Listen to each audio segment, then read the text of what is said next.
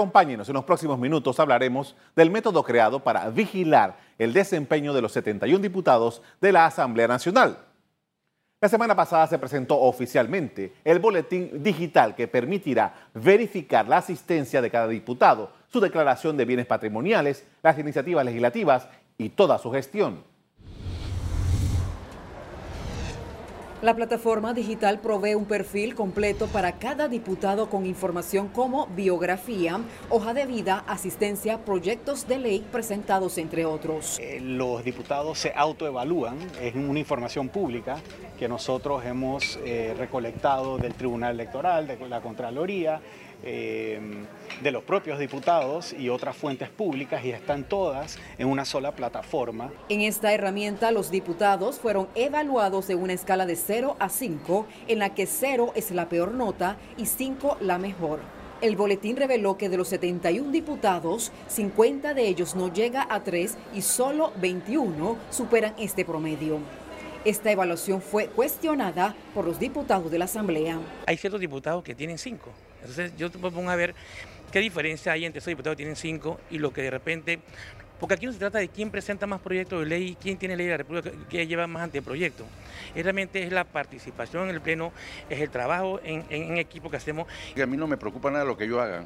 A mí me preocupa que nuestro pueblo y, nuestro, nuestro país reciba el contenido de leyes productivas que nacen de muchas iniciativas de diputados. Este boletín digital fue creado con información pública que se obtuvo con la cooperación del órgano legislativo, del Tribunal Electoral, de la Contraloría General de la República y los propios diputados. Revisemos qué grupo está detrás de este boletín digital y qué objetivo persigue.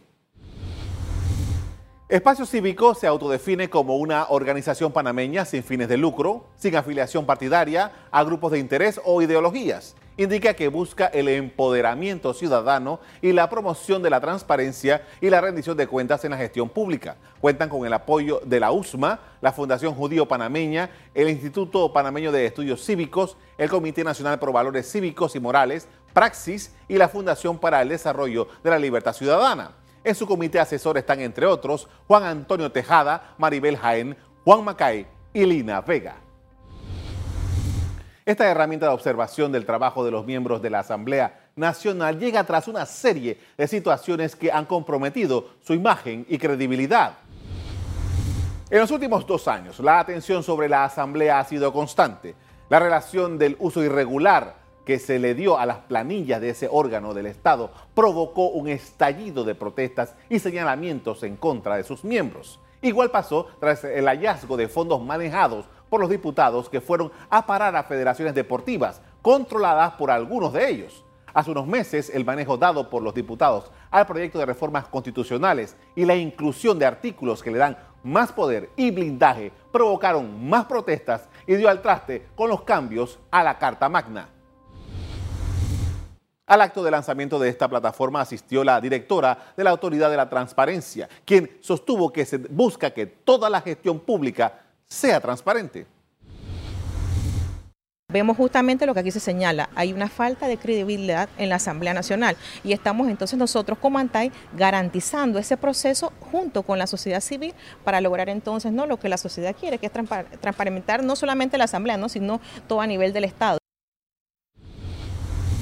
Acciones como esta propuesta digital persiguen el objetivo de empoderar a los ciudadanos y presionar a los servidores públicos a cumplir con su deber depende de la ciudadanía. Ciudadanía presiona, se suma a la herramienta, los medios de comunicación se suman a la herramienta y la ciudadanía comienza a entender eh, que su diputado no está haciendo un buen trabajo. Eso va a llevar a protestas, a manifestación, a, críticas eh, productivas. Entonces, en la medida que la ciudadanía logre absorber esa información y se manifieste, va a hacer que los, que los diputados cambien. En el sitio web Espacio Cívico se evalúa la asistencia al Pleno la asistencia a las comisiones, el gasto acumulado de las planillas, el gasto acumulado en viajes y viáticos, la declaración de interés, declaración de patrimonio, la acumulación de donaciones recibidas y la gestión legislativa.